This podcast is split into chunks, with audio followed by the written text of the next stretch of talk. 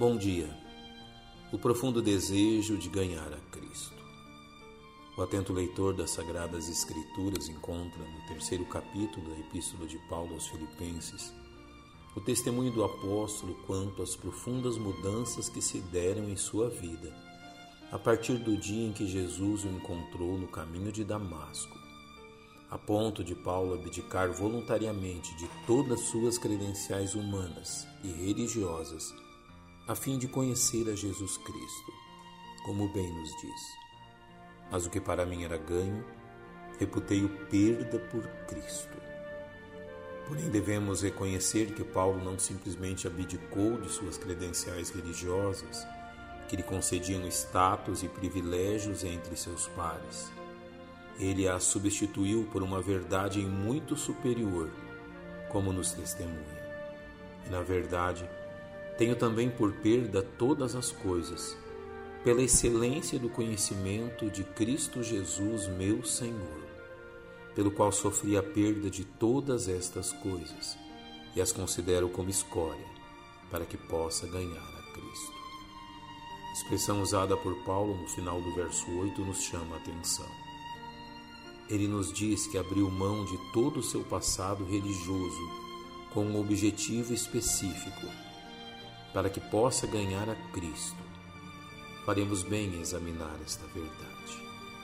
Diferente da expressão usada pelo apóstolo Paulo, é comum salvos em Cristo se utilizarem da expressão aceitei a Cristo como forma de descrever sua conversão. Porém, é bom que entendamos que esta expressão não transmite a totalidade daquilo que a Bíblia tem a nos ensinar quanto ao modo pelo qual somos salvos.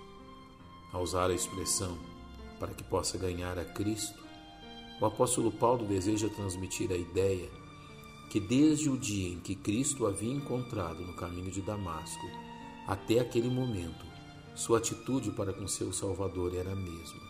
Ou seja, ele fora de tal forma atraído pela beleza e glória de Cristo, que jamais seu coração se desviou do anseio de conhecer mais e mais a seu Salvador. Desta forma, podemos entender que Paulo não aceitou a Cristo, ele foi atraído por Cristo. Este pensamento encontra eco nos ensinos de Jesus no Novo Testamento, como quando ele compara o reino dos céus a um objeto de grande valor, levando aqueles que o contemplaram a realizar todo o esforço possível a fim de obtê-lo, como descrito no Evangelho de Mateus.